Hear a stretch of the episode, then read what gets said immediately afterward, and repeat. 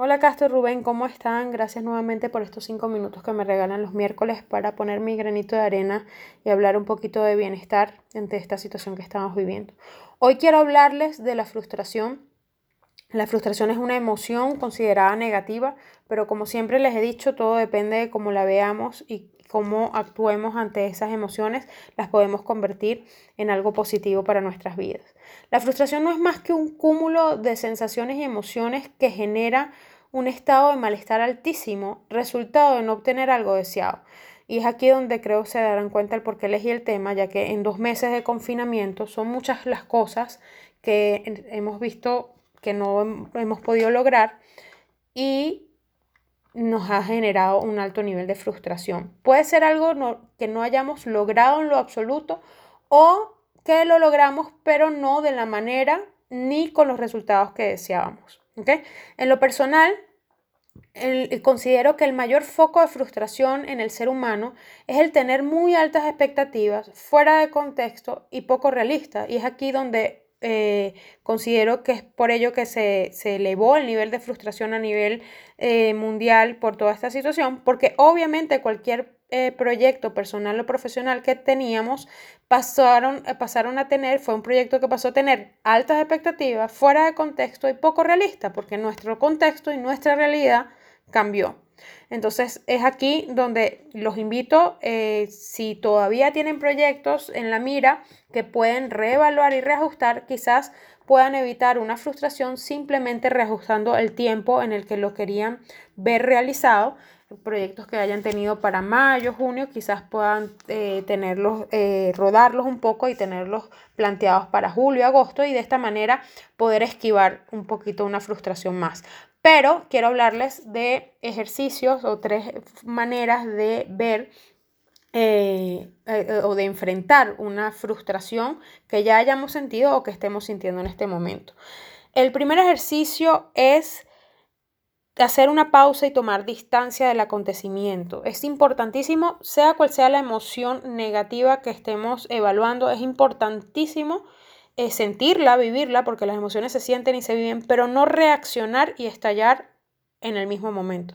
Sea un minuto, sean dos segundos o sean dos días que nos tomemos para calmarnos un poco este, y realmente evaluar lo que estamos sintiendo es importantísimo para poder tomar decisiones.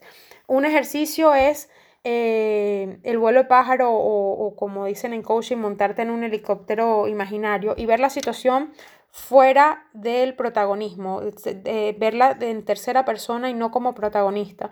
Esto te va a permitir realizar una big picture, ver una, una situación global, ver la situación de manera global y evaluar eh, los pros y los contras de esta situación. Los invito a que lo hagan y lo escriban, hagan una lista en papel, con papel y lápiz de los pros y los contras de, eh, de esta situación y de esta manera podrán tomar decisiones un poco más acertadas y sanas para ustedes. Eh, un otro ejercicio también es compararlo con alguna situación pasada. Probablemente hayamos vivido cosas mucho peores que estas y se nos olvida. Y de esa manera vamos a poder eh, bajarle un poco la intensidad al nivel de frustración. Mientras que la frustración nos sirva para actuar, ya la hemos convertido en algo positivo. El segundo ejercicio eh, o reflexión que quiero hacerles es que distingan entre, qué entre lo que desean, lo que necesitan y lo que realmente es realidad, entre el deseo, la necesidad y la realidad. Porque parece algo muy simple, pero no es fácil diferenciar entre lo que quieres, lo que realmente necesitas y lo que realmente se puede dar. Y más en esta situación, eh, tenemos que ser realistas y hay cosas que en este momento no se pueden dar. Entonces, si logramos hacer esa distinción, probablemente le bajemos eh, eh, dos al, nivel de frustración y podamos controlarla mucho mejor. No significa que no podamos soñar en grande y que tener deseos gigantes, pero eh, es importante ponerla en contexto. Y muchos deseos están muy lejos de ser necesidades y más cerca de ser oportunidades y retos. Entonces, si convertimos y logramos distinguir entre deseo, necesidad y realidad y convertir nuestros deseos en retos y nuevas oportunidades, habremos logrado darle un vuelco positivo a la frustración. El tercer ejercicio es evaluar, les he venido hablando de reajustar, reevaluar, pero quizás hay un evaluar si la situación realmente puede cambiarse o si debemos aceptarla como, como se dio.